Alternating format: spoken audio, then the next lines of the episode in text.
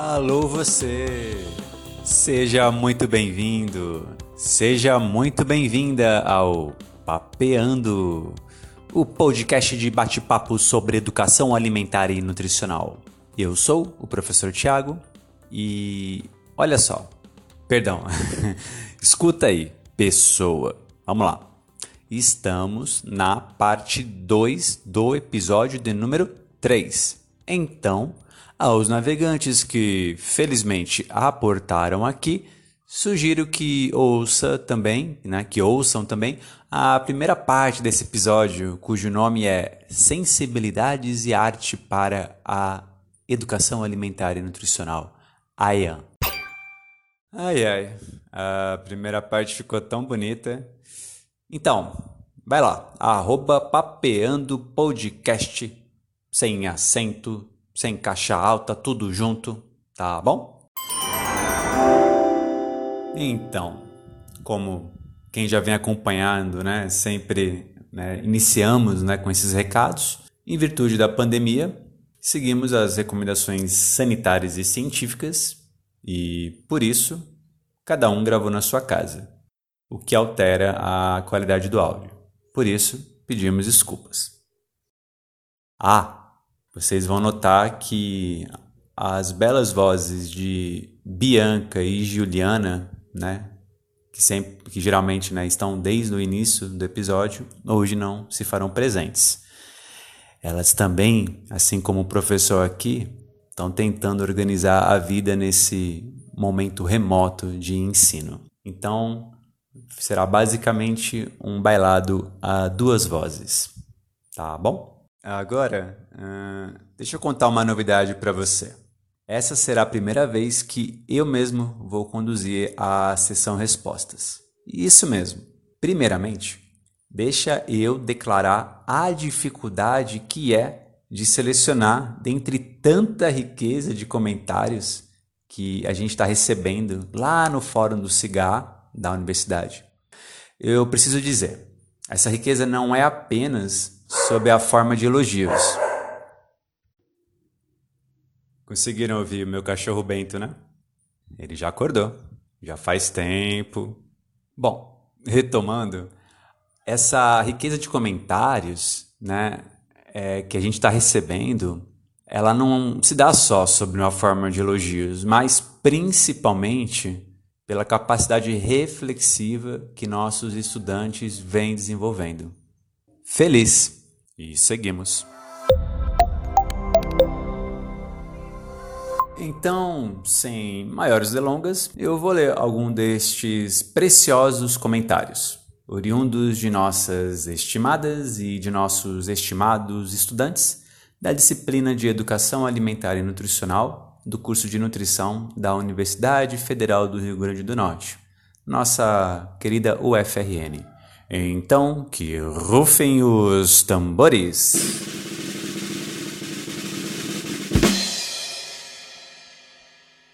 Começo com o estudante Aslan Costa Trajano. Creio que todos estão adorando o momento interativo proporcionado pela sessão respostas. Acho a ideia o máximo. Ajuda bastante a prender nossa atenção, onde sempre ficamos curiosos aguardando de quem serão os próximos comentários. Também gostaria de parabenizar a toda a equipe responsável pela organização do podcast. Está sendo nítido todo o empenho.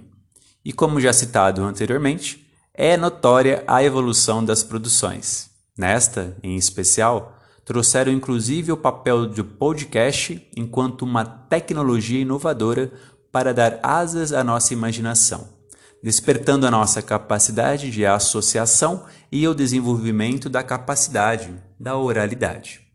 Gostaria de enfatizar que achei extremamente necessária a abordagem realizada pelo professor Tiago acerca do quão é importante dar-se um tempo para si, se reconectar, se sentir, com a finalidade de oportunizar e cultivar mais tempo de vida voltado para os nossos afetos para as coisas que gostamos de fazer, para que possamos nos perceber.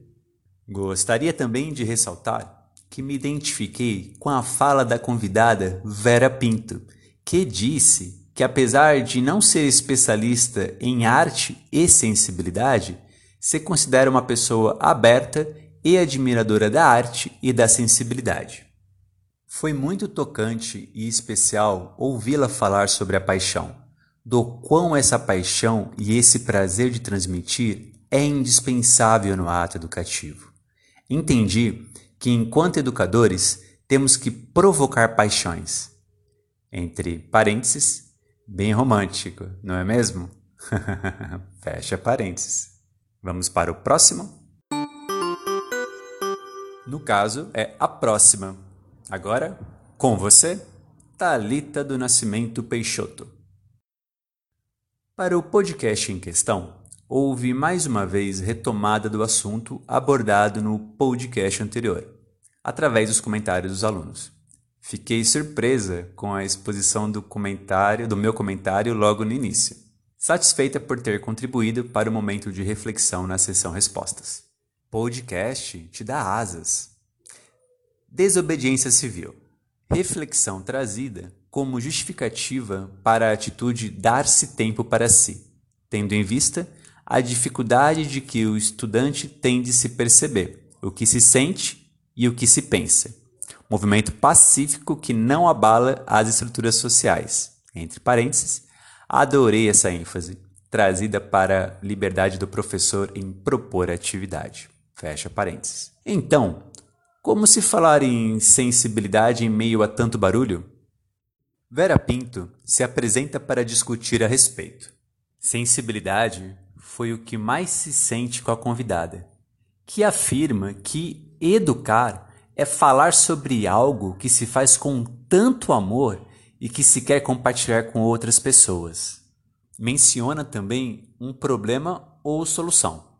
Como se apaixonar? É algo que pode vir a qualquer momento e de qualquer lugar.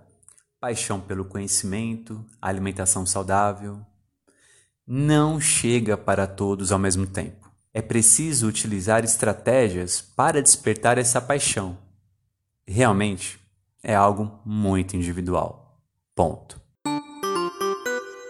Já a estudante Cláudia Santos Rosa foi no âmago da questão da primeira parte desse episódio. Episódio maravilhoso. Essa abordagem de trazer os comentários dos alunos é muito interessante. Além de fugir do monótono, torna a escuta mais interessante. A equipe do Papeando está de parabéns. É perceptível a dedicação de todos na produção de cada episódio, além de abordar conteúdos que estimulem nosso pensamento crítico. A fala da convidada Vera Pinto nos provoca a uma reflexão acerca da sensibilidade no processo de ensino-aprendizagem em EAN. Quando educar é sinônimo de amor, nossa percepção do mundo se modifica e se expande de forma acolhedora e generosa. Ponto.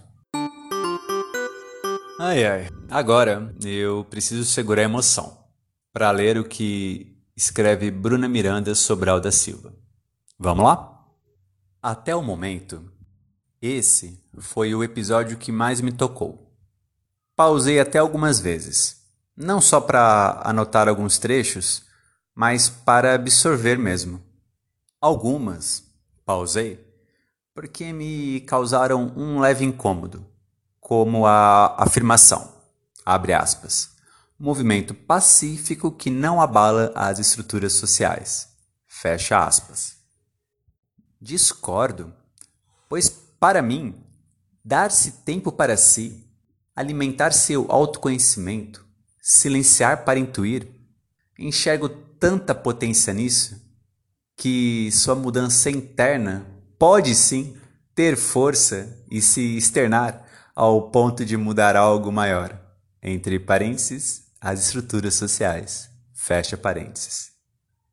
Fiquei encantada com a sensibilidade da Vera, sem falar que ela foi bem humilde ao afirmar que é apenas uma admiradora da arte muito visível, quase palpável, a habilidade artística e criativa dela em expor sua visão de mundo usando elementos e linguagens das suas paixões, entre parênteses, química, mitologia, arte, nutrição, fecha parênteses. Dentre todas as falas que me chamaram a atenção, vou destacar a que ela disse. Abre aspas. Para mim, educar não é nada mais, nada menos do que você falar uma coisa com tanta paixão para alguém que essa pessoa queira se apaixonar também. Fecha aspas. Quando ela falou isso, facilmente lembrei de pelo menos uns cinco professores que me marcaram muito e não por acaso todos tinham essa característica em comum. Às vezes, pensamos que para ser um bom professor é necessário nascer com esse dom. Mas se refletirmos, esse pensamento é algo até limitador, pois por trás de toda a didática que prende a atenção há muito empenho aprimoramento e esforço, não só em apaixonar e encantar os alunos, mas também de preservar e renovar esse sentimento neles mesmos, entre parênteses, professores, o que é bem desafiador. E só com muita arte e jogo de cintura é possível trazer leveza, vida e movimento nesse processo. Parabéns a todos que participaram do episódio. PS. Os efeitos sonoros foram muito bem colocados. Amei todos. Ponto. Bom, teríamos muito mais a dizer, mas deixo minhas reticências. Abro silêncio, vazios de silêncio, para agradecer a cada uma e a cada um pela oportunidade de, juntos, construirmos um caminho possível por aqui. É verdade que, se não fosse o contexto da pandemia e do ensino remoto emergencial, nada disso seria possível. Quem sabe essa iniciativa não, não possa permanecer, né? Muita calma nessa hora, tá? Tudo no seu tempo. E agora é tempo de voltar a aprender e se emocionar com a nossa Vera Pinto. Estamos entrando no segmento daquelas ideias deixadas lá na primeira parte, quando Vera trabalhou reflexões sobre o lugar da arte e das sensibilidades no educar. Esse fazer apaixonado que envolve educador e educando, que precisa ter pés no chão. Trata-se da questão do método. Em suma, uma educação alimentar e nutricional que parte da e se encaminha para as sensibilidades, o despertar das emoções. Diria mesmo, sinto, logo sou. Venha cá, mulher de nome Vera, e volte a nos emocionar. Bom, agora no segundo momento, já que a gente já deixou claro que a gente precisa educar, educar com paixão e fazer alguém se apaixonar, a gente precisa pensar um pouco é, o que é essa sensibilidade, o que é esta, eu gosto de falar de emoção, essa emoção que brota é, dessa, dessa paixão que a gente quer provocar, né? Essa paixão, ela, ela existe quando brotam emoções. Né? Eu, eu vou falar um pouco é, que, como eu estou falando, um pouco de cabeça das coisas, né? Que, que permearam a minha prática, né? Como educadora. E esse despertar da emoção né? O que é a emoção? A emoção, diferentemente de uma coisa mais calma, mais é, branda, a emoção é algo que nos toma. Falando assim de uma forma, obviamente, bem simplificada, né? A emoção é aquilo que nos provoca choro, riso, lágrima, palidez, uma expressão facial diferenciada, um tremor, um frio na barriga, né? Que são a emoção, ela também provoca essas alterações viscerais, vasculares, aceleração do coração, do pulso, salivação, umidade da pele. Então, a emoção é alguma coisa que nos toma. E a arte, ela tem o poder de provocar essa emoção na gente. Basta a gente ver quando a gente pensar quando a gente vê um filme, né, que a gente é capaz de fazer o que o Mohan chama um mecanismo de projeção e identificação. Quando a gente está vendo um filme, a gente meio que se torna aquele personagem, a gente começa a sentir a dor dele e a gente é capaz de chorar vendo um filme, né? Pela, pela dor do outro. Ontem mesmo eu revi um filme que eu tinha visto há 30 anos atrás, que foi Cinema Paradiso. Eu encontrei uma versão completa na, no YouTube e fui assistir uma versão completa que tinha quase três horas. E é, eu chorei muito vendo o filme, fazia tempo que eu não chorava. E eu chorei quando eu vi uma despedida de um, um senhor chamado Alfredo, que é um personagem muito importante do, do filme, e quando ele se despede de um rapaz no, na estação de trem, é, que o rapaz depois vai se tornar um grande um grande diretor de cinema, mas ele tem que ir embora da sua cidade para isso e esse senhor sabe disso e, e se agarra com ele e diz: Você não volta aqui, se você voltar aqui, você não entra na minha casa.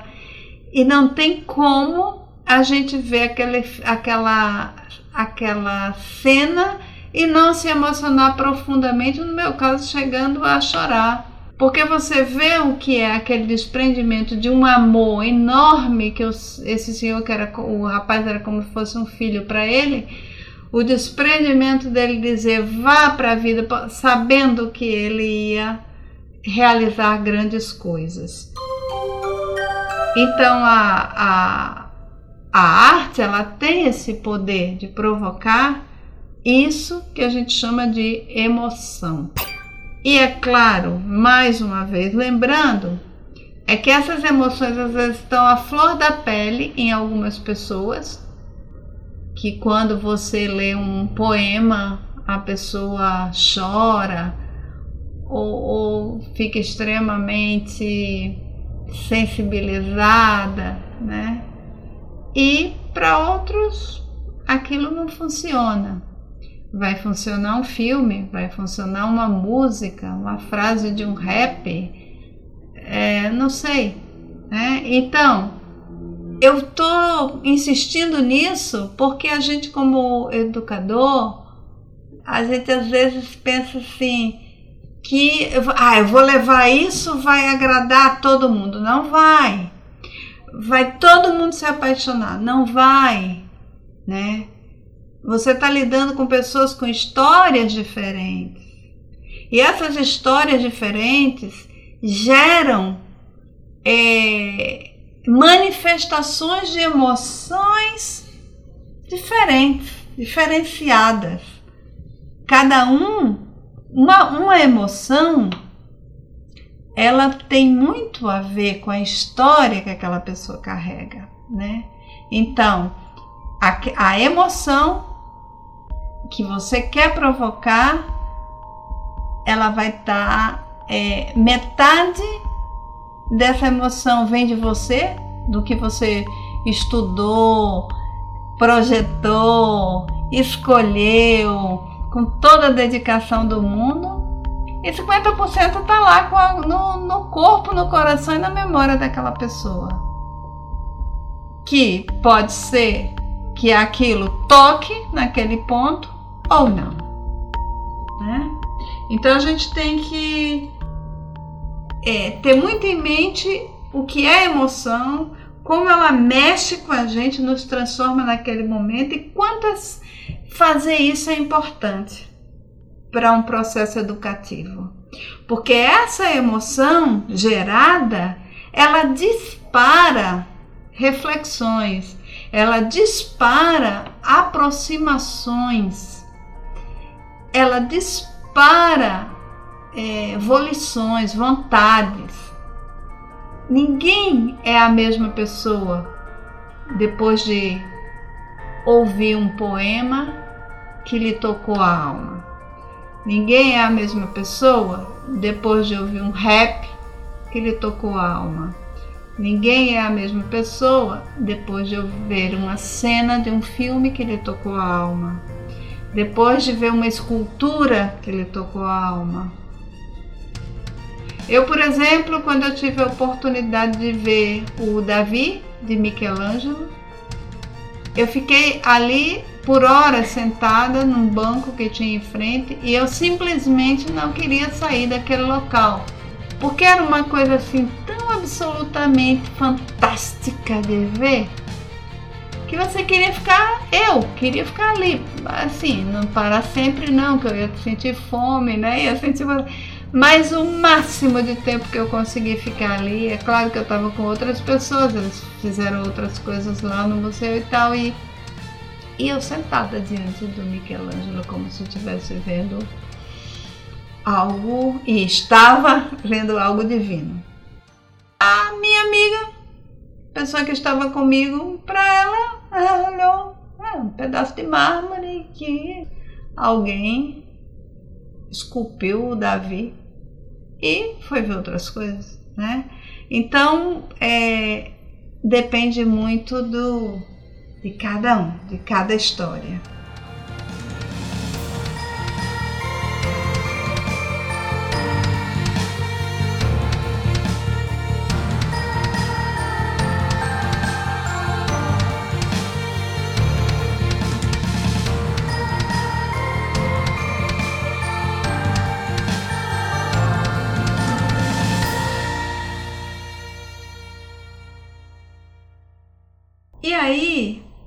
Eu queria falar de uma outra coisa agora, que é justamente o cenário. Quando eu digo essa emoção vai chegar de forma distinta a cada pessoa, porque cada pessoa tem a sua história, cada pessoa vai é, pegar esse elemento que a gente está trazendo para ele é, que a gente espera que desenvolva uma emoção, que desenvolva uma sensibilidade e vai trabalhar isso dentro de si de determinada forma. Mas tem uma coisa que a gente tem que pensar, que é o cenário. O momento ideal de trazer aquele elemento, aquele elemento despertador de determinada emoção que a gente quer utilizar para educar. E eu lembro sempre, tem um livro que eu gosto muito do Todorov, que se chama Os Aventureiros do Absoluto. Assim, esse livro eu tenho em espanhol. Eu acho que esse livro não foi editado no Brasil, pelo menos eu já procurei e não e não consegui encontrar quando eu procurei. Não sei se existe. É, esse livro ele, ele usa ele faz uma reflexão sobre alguns poetas, é, como é que essas pessoas se dedicaram as suas vidas a uma, encontrar a arte de uma forma que inspire a sensação do absoluto. E ele faz essa introdução, a introdução do livro é uma forma muito interessante que ele vai contando como é que surgiu essa ideia para ele. E ele disse que estava vendo um concerto italiano no teatro e de repente uma determinada peça foi tão bem executada que o teatro todo ficou extremamente paralisado, tomado por aquela emoção de ouvir aquela peça sendo tocada de maneira magistral. E ele diz o que é. O que é importante não é que você estava é, num teatro ouvindo músicos tocarem de uma forma belíssima uma peça, mas o que a grande importância é a consciência, a consciência de cada um ali tinha naquele momento que estava pertencendo a um acontecimento inesquecível, a uma experiência excepcional que arrepiava. É, tanto que ele diz que quando acabou a execução, foi necessário alguns instantes para que as pessoas meio que despertassem daquele transe e aplaudissem. E ele fala é, em algum momento aqui de uma da coisa da gente poder tocar a beleza com a ponta dos dedos. Então, a gente não pode fazer uma atividade de educação alimentar e nutricional em que a, em que a gente deseje despertar sensibilidades de uma forma inadvertida, de uma forma que a gente não preste atenção no cenário, ou seja, no momento. Qual o momento certo de colocar aquele pedacinho da música? Qual é o momento certo de ler a poesia? Qual o momento certo de mostrar determinada imagem.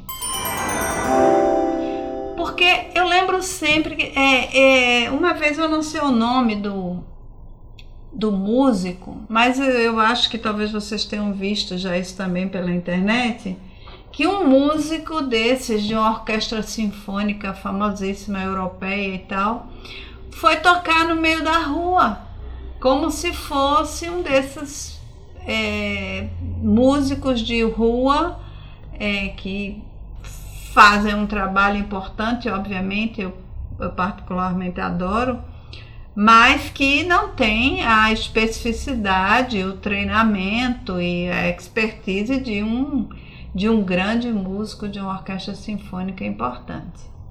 E esse rapaz foi para a rua tocar e as pessoas passavam por ele como se ele fosse um, um tocador qualquer. Né? É, poucas pessoas, eu não me lembro bem se eram uma ou duas pessoas, conseguiram identificar que ele, ele, ele tinha um, um talento excepcional e que tinha uma, um saber excepcional do que estava fazendo. Por quê? Porque aquele cenário não era o ideal. Né? O cenário é diferente quando você entra num teatro para ouvir uma determinada peça sendo tocada do que você passar na rua e aquilo está sendo tocado pela mesma pessoa, com a mesma com o mesmo grau de complexidade e, e expertise, né? Então, eu quero chamar a atenção de vocês para isso que vocês atentem bastante para fazer um, uma sequência que traga é, uma, um fluxo de sensibilidade crescente para você chegar a uma apoteose, né? Você chegar a um momento em que as pessoas estejam já com aquela com aquela sensibilidade à flor da pele.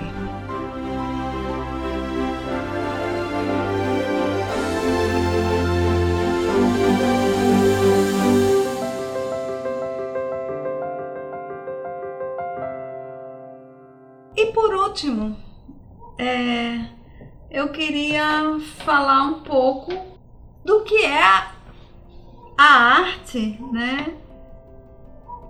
Ela é simplesmente uma realidade que alguém observou de uma forma completamente inédita e trouxe para nós aquela realidade ali retratada. E cada um de nós vai pegar aquela realidade que já não é a realidade primeva, a, a original, né? Já é uma realidade que passou pela cabeça do artista e ele transformou. E a gente pega essa realidade e transforma outra vez para algo muito próprio, muito nosso. Né? Tanto que, se você já tiver essa experiência de assistir um filme com, com alguém que goste muito de cinema como você, e depois você vai, ou que goste do tema do filme como você, e depois você vai discutir esse filme com essa pessoa, e essa pessoa diz coisas que você não viu ou não, ou não imaginou. Né? É, assim também com a música, assim também com a poesia. E a necessidade muito grande de saber que a arte nem sempre é uma expressão da beleza bonitinha, né? A arte ela tem a função não de explicar, não é? Mas de provocar. Então, uma coisa que eu queria é, chamar a atenção é que a gente deve evitar, eu pelo menos sempre evitei como educadora, explicar as expressões artísticas que eu trazia. Eu odeio, simplesmente odeio essa história. Vamos trazer um poema, ler o poema e vamos discutir o poema. Ou discutir esta, esta crônica, este conto, este filme. Né? Eu acho que as pessoas é, têm que receber aquilo ali, digerir. É, e serem capazes de falar sobre aquilo em outros contextos, em outros momentos, mas não que elas sejam obrigadas a assim que a gente entrega um poema para elas, dizer o que que viu ali, o que que às vezes a emoção acontece muito isso comigo. Às vezes a emoção é tão grande e ela leva já teve filmes que eu vi que passei uma semana, dez dias, completamente tomada por aquilo.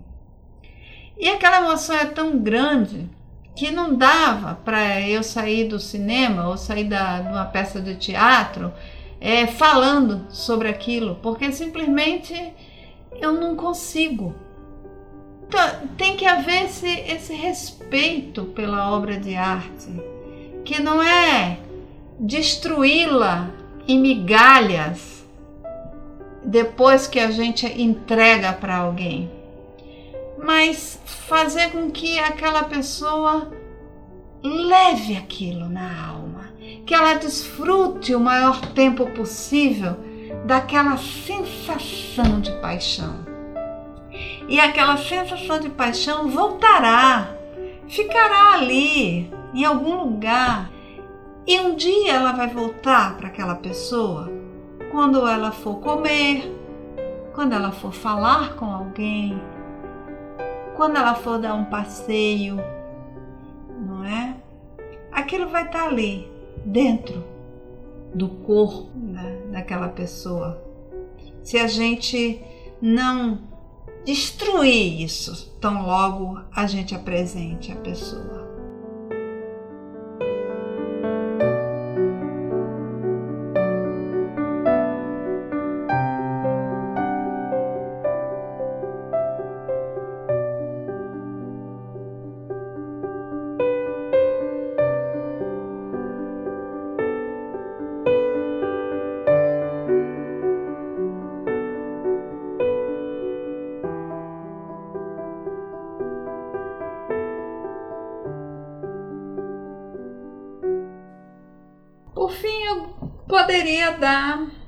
Uns exemplos de coisas que eu fiz, que nem eu, né? Nós fizemos é, em educação alimentar e nutricional, porque eu nunca trabalhei nisso sozinha, sempre tive a ajuda preciosa né, das monitoras e dos monitores, a ajuda preciosa hum, dos companheiros de trabalho, as companheiras de trabalho, dos referenciais teóricos. Então a gente não faz nada sozinho, né? Mas digamos coisas que eu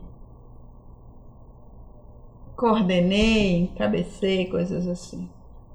Então, para começar, assim, eu pensei momentos em que a gente trabalhou diferentes expressões artísticas. E me lembrei quando começou o grupo Aprender a Viver. O grupo Aprender a Viver começou quando, quando eu passei no, no concurso para professora de EAN e algumas pessoas da clínica já faziam um trabalho com um grupo né, de, de pessoas com diabetes e hipertensão e me disse que eu podia fazer atividades de educação alimentar e nutricional é, com eles.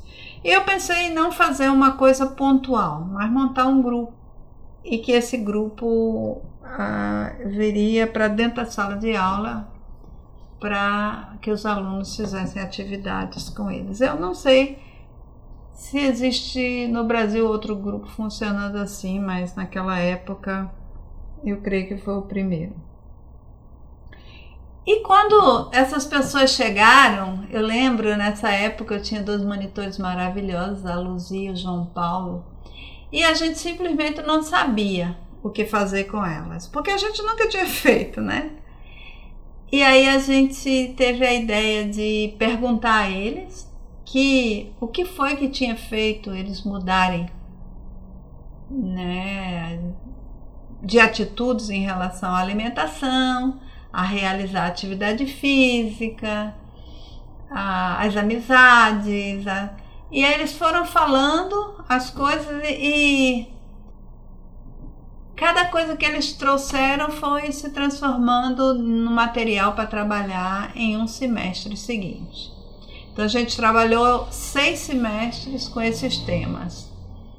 E a, a primeira atividade que a gente fez foi uma colagem. Tinha uma professora que trabalhava com a gente, a Emília Carla, que fez uma, um cordel maravilhoso e aí a gente quis fazer uma colagem com esse cordel e foi maravilhoso, assim como eles se empenharam em fazer essa enorme colagem que a gente fez, assim. Então, assim, aquela e ficou belíssimo, né? É, vocês encontram ainda nos arquivos que eu deixei dos 10 anos do grupo, a gente encontra ainda fotografias desse primeiro momento e dessa colagem. É, então, essa coisa de trabalhar com a imagem, ela é muito bem-vinda e muito e muito divertida para essas pessoas, né? A questão da, da atividade junto aos alunos de educação alimentar e nutricional, eu sempre procurava começar as aulas com alguma coisa que sensibilizasse muito para o tema que, que eu ia trabalhar. Por exemplo, é, se eu ia dar aula de educação alimentar e nutricional do adolescente. Né? Então eu, eu gostava de começar a aula com um vídeo, alguma coisa assim que é, os alunos iam chegando, entrando na sala, mas já tinha lá alguma coisa bem jovem que é, atraía a atenção e aos poucos eu ia mostrando que era ser jovem, quais os, quais os problemas dos jovens atualmente. E eu tinha dois vídeos que foram produzidos por adolescentes é, bem, bem jovenzinhos, no começo da adolescência, de uma escola que não existe mais, chamada Escola Viva. É, e foi uma jornalista lá e propôs para esses meninos fazerem uma atividade de educação alimentar, oh, fazerem uma atividade de, de produção de vídeo. É, e eles escolheram os temas. E dois grupos escolheram é, trabalhar com adolescentes.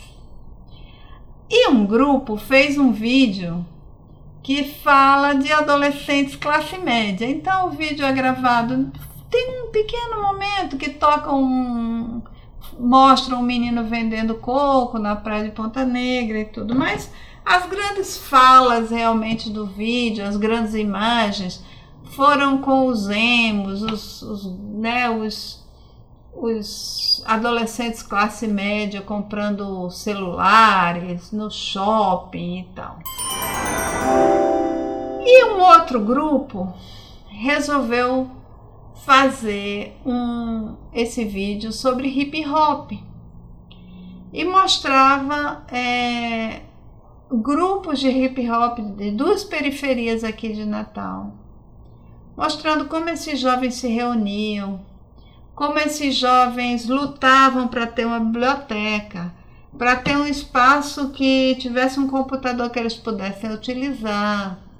E como o hip hop era um, um, um lugar de reflexão para eles, é, para não violência, para o não uso de drogas e tal.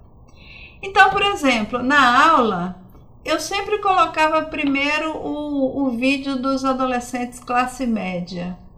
Porque só vendo aquele vídeo da classe média, dizendo eles no shopping, não sei o que, comprando celular, fazendo isso, fazendo aquilo, e depois vendo o que é a vida de um adolescente, de uma periferia, que para ter um livro para ler ou um, um, um computador para um coletivo utilizar, eles tinham que fazer um trabalho imenso ah, era assim como um tapa, era como um choque, como um... E muitos alunos, ao verem esse segundo vídeo, choravam. Porque podia ver a discrepância imensa entre ser um adolescente numa condição mais digna e ser um adolescente eh, de periferia, né, pobre. Então, é, isso demonstra a, o cuidado que a gente deve ter é, no cenário que eu falei antes. A mesma coisa eu fazia, por exemplo, quando ia dar aula de educação da, da criança.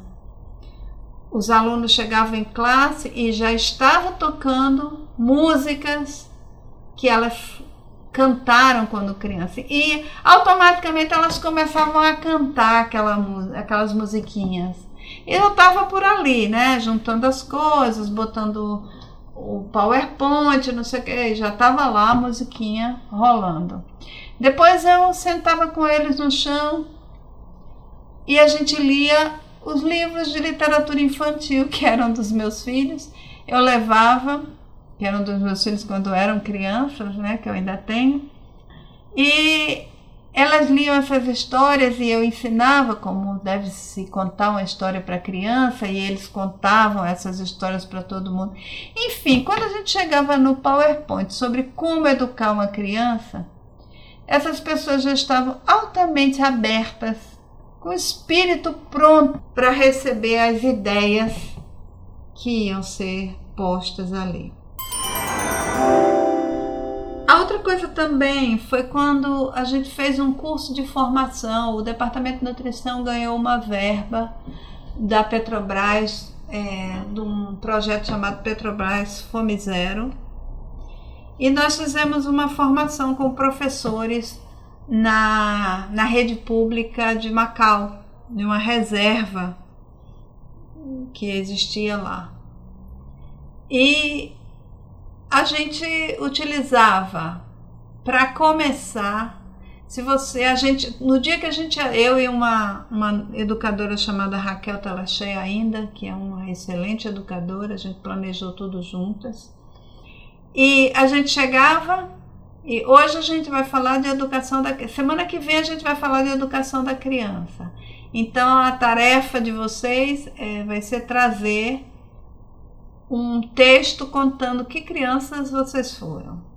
E aí essas pessoas traziam os textos. Os professores, eles eram professores, que no começo tinham falado pra gente que as crianças eram impossíveis, que as crianças eram isso, que eram aquilo. Que. Quando eles fizeram esses textos sobre a sua infância, eles começaram a relembrar que tinha um pai alcoólico que batia na mãe quando chegava em casa, ou um pai que se a, tinha ido embora, ou uma mãe que tinha ido embora, ou enfim, ele, ou a, a comida que não tinha em casa.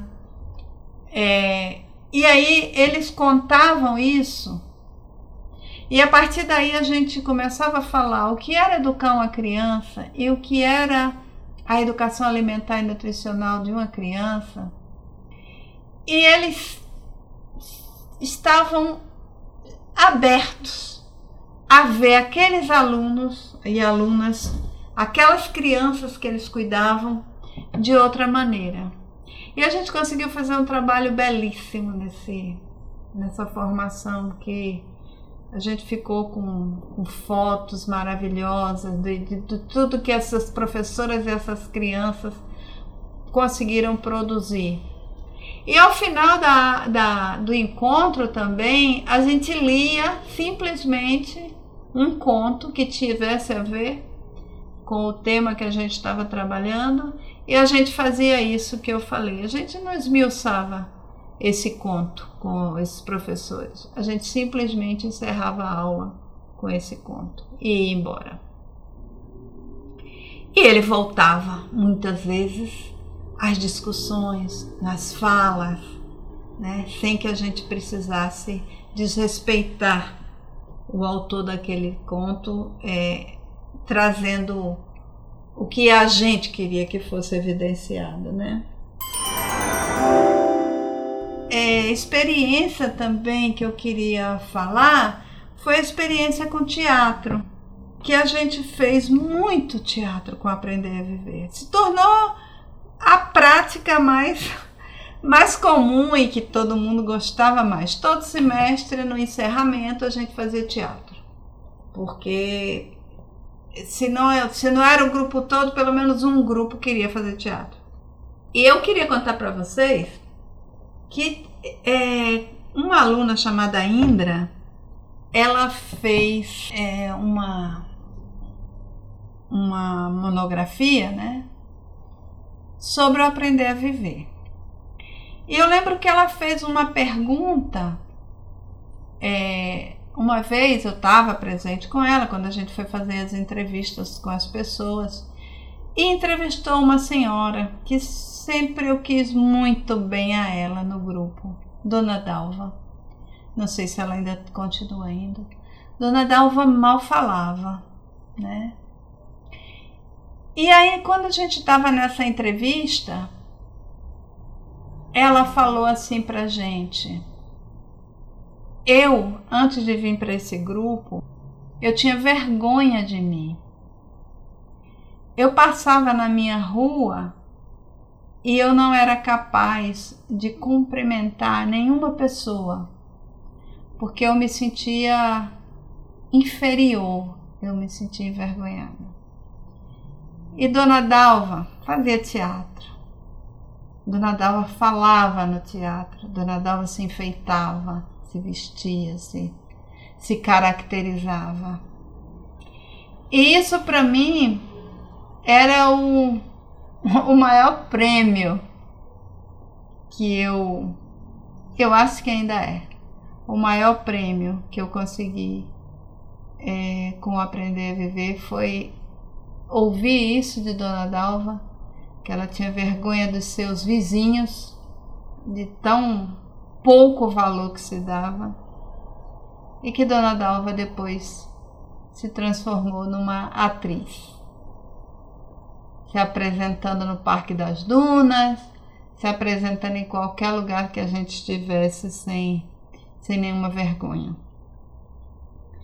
Então, eu acho que era isso que eu poderia falar para vocês sobre o que é sensibilizar e educar com arte. Eu sei que falei demais, é, mas sempre acontece.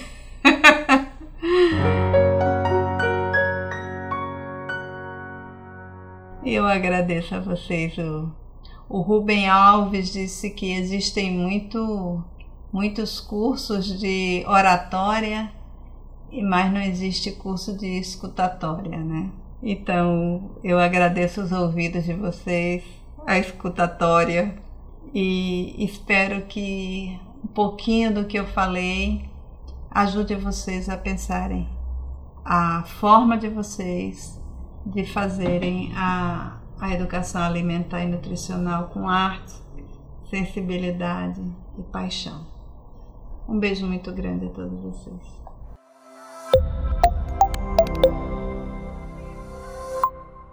Ai ai, que mulher, hein? Que professora, que educadora. Quanta generosidade. Vera, nós aqui fomos presenteados pela vossa presença neste episódio nestas duas partes. Certamente tivemos um grande baile, um grande cenário. Você, estudante de nutrição, você, estudante do componente de EAN da UFRN no semestre remoto 2020.6. Tudo foi planejado e executado para você. Eu não tenho esse poder, mas ouso afirmar que alguns de nossos estudantes foram tocados emocionaram-se com tamanha generosidade e paixão pela qual Vera, em sua maestria, em sua condição de artista do saber, em sua cena professoral, soube tão bem conduzir. Talvez, para aqueles que, como eu, foram tocados, possamos afirmar, ao final deste episódio, que podcasts te dão asas porque emocionam, despertam paixões. Fica aí mais uma dica sobre a construção metódica de um cenário. Muito obrigado, Vera Pinto. Acompanhe essa pessoa e seu podcast Papapô, papapô, papapô. Cada episódio, uma aula de vida. Obrigado, Juliana, nossa diretora de arte. Obrigado a todas e a todos que, citados nominalmente ou não no episódio de hoje, sabem em seu íntimo, no fundo da sua alma, tocada por essa emoção, da sua importância, né? Da importância sua nessa jornada de papeando. Fui! Esse episódio teve o roteiro elaborado por Tiago Jorge e Vera Pinto. A edição de som e a direção de arte são de Juliana Lino.